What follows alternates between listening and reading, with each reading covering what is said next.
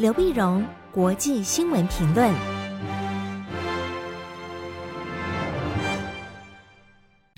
各位听众朋友，大家好，我是台北东吴大学政治系教授刘碧荣。先为您回顾上礼拜重要的国际新闻呢。第一个，我们先看美中之间的气球事件。那么，中国大陆有一枚气球。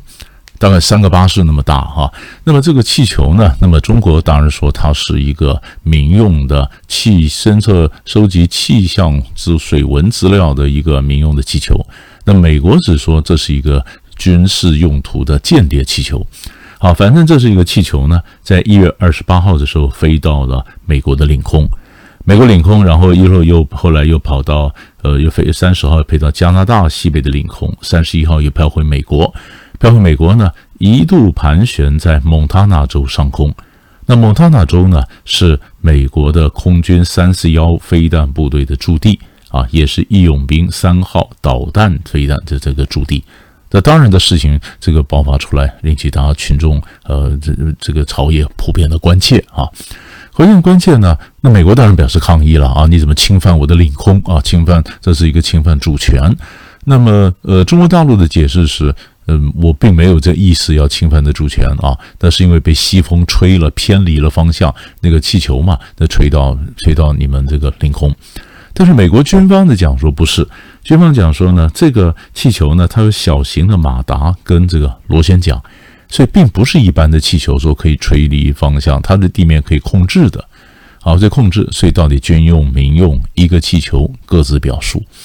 但是这个事情当然引起美国朝野的一个关切，美国朝野关切，所以呃，布林肯呢在二月三号礼拜五的时候就宣布啊，他推迟了到中国大陆的访问。本来呢，我们都很看到布林肯到中国大陆访问，应该是去年年底美中高峰会议之后啊，美中之间重启的沟通管道。那这次嗯、呃，忽然就就就推迟了。但是他有意思是留了一个回旋的空间，他说推迟访中，并没有说取消访中。这访中呢，然后二月三号、二月四号呢，美国终于派了一架二 F 二十二战机在南卡罗来州的这个外海啊，那个发射响尾蛇飞弹，那把这个气球击落啊。共和党当然批评，呃，这美国的反应太慢。啊，你二月二号的时候就知道就有这个气球的事件，而且关老百姓都非常关切。那你怎么到二月四号再把它击落？当初就该把它击落，不要让它进到美国的领空啊！在阿拉斯加上上面发现，根本就该把它呃击落。但是美国的讲法就是，这个击落这个飞弹也不是那么呃击落这个气球不是那么容易，因为这是 F 二十二响尾蛇飞弹呢，他们第一次空对空的一个呃这个发射啊，就击落这个目标。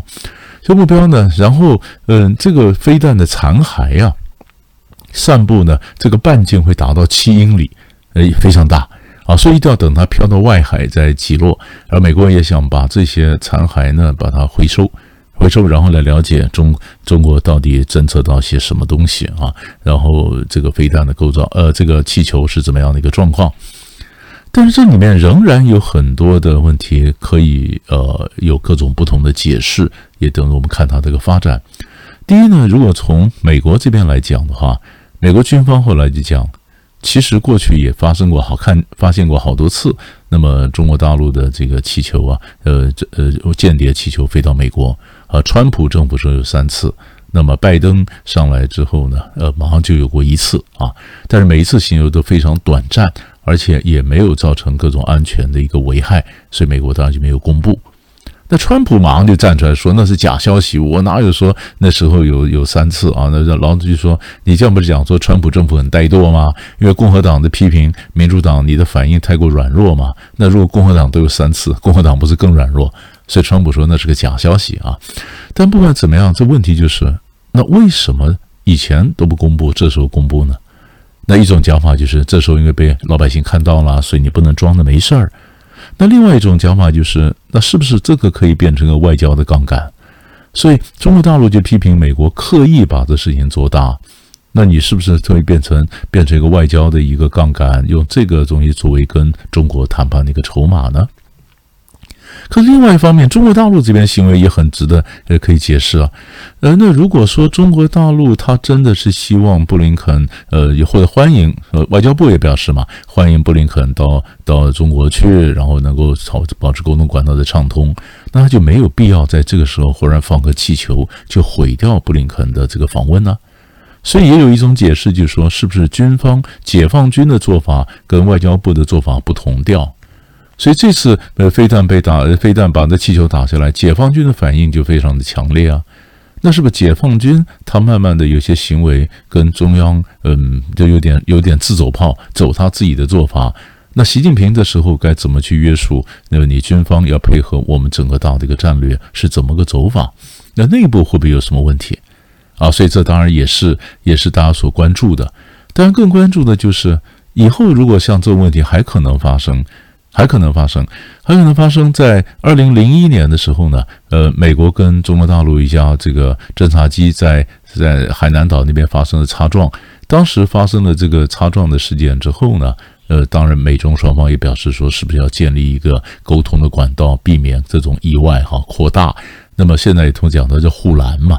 那现在这件事情发生了，那到底有没有护栏呢？以后如果再有这种突发偶发的冲冲突发生，那该怎么样的一个 SOP 来呃管控双方这个事件呢？所以这个都是我们看可大可小，以及它后续的一个发展啊，要把它变成政治呢，或者一个操控操控冲突呢，这是我们可以观察的。第二个大的新闻，当然看土耳其的强震。土耳其在二月六号的时候呢，发生了这个呃非常大的一个地震啊。土耳其东南部发生瑞士规模七点八的强震，下午又一场是七点五的强震，非常大，非常大的。那这次的强震呢，是八十年来土耳其最强烈的地震。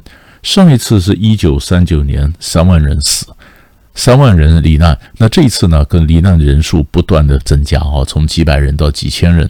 那么也有说法说，最后可能会上万啊。那你可以看到，那整个的整个的村庄城市几乎的夷为平地，这非常的惨烈，而且天气又非常不好，又湿又冷，也引起了人们的生活的困难，救灾的一个困难。那国际上马上就各种救灾的各种慰问的，这就蜂拥而至啊。那么不管他原来有没有仇恨，所以你看，像嗯乌克兰。啊，泽伦斯基也说，呃，因为土耳其有卖他这个无人机嘛，那这件事情非常重，非常的这乌克兰也感同身受啊，有好朋友，所以乌克兰援助。俄罗斯跟土耳其关系也不错啊，俄罗斯也援助，伊朗也援助，以色列跟土耳其关系刚刚回温，以色列表示援助，当然美国了、欧盟了、中国大陆了、台湾呐，我们通通都是援助跟土耳其。那土耳其呢，一般来讲看灾难，它不只是一个灾难。灾难后面，它有经济、有政治、有外交。那经济上呢？当然，土耳其的灾难，土耳其经济已经够惨了，已经非常差。那这次灾难呢？当然又会影响到土耳其整个经济的一个复苏，哈。所以，这是我们值得关注的。第二，就政治上来讲呢，鄂尔多安总统今年五月份他们要进行大选呢。大选呢，本来他当然也有可能会选上了，但是因为他本来就不太民主嘛。那这次这个灾难完以后，可能更让他觉得他可以推迟选举呢，或者他可以更得到人民的支持去选，去能够能够继续连任哈。那外交上呢，那西方本来就对土耳其很多的做法颇有意见，比如说你一方面又是北约的盟国，一方面又跟俄罗斯的关系密切啊，那么有很多的做法呢，呃，也不配合西方的怎么样的制裁俄罗斯。那现在这个灾难一来了以后，俄罗斯啊，大家都在援助土耳其，你在外交上再对土耳其施加压力就很不合时宜了，所以可能外交上的事情也就算了，所以很可能鄂尔多安总统呢这样就过关了，然后的外交内政呢都过关了，但是最难过关的是经济啊，那这个时候呃怎么样灾后重建，各国会怎么样的援助，有没有一个新的一个中东那个复兴的计划，这是我们所关注的一个重点。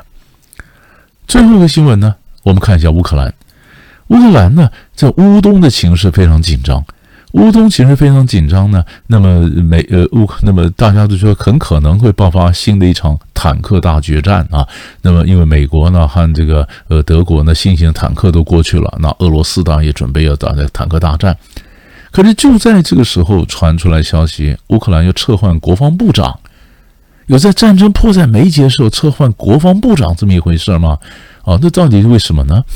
因为最主要的就是，呃，乌克兰的执政党人民公仆党的主席，呃，阿拉哈米亚在二月五号时候说，因为呢，他的这个国防部长列兹尼科夫啊，因为他的副手爆发这个贪腐的丑闻，那可能将被调职，调职到战略产业部长，空缺呢由国防部情报总局局长布达诺夫来接替。但是国防部长这个列兹尼科夫自己说。我毫无所闻啊，要调职又不是执政党主席讲，是总统来讲的，但现在没有这个消息。那如果有这消息要调我去做战略产业部长，那我将拒绝这个新的任命。所以二月五号执政党主席讲了以后，二月六号他又改口了啊，阿拉哈米亚又改口，他说呢，国防部本周不会调动。那为什么会传出这个消息呢？其实最主要就是上个月的时候，泽伦斯基调动就是撤换了十一名的高阶官员，因为涉及贪腐。因为乌克兰的政治本来就非常的贪。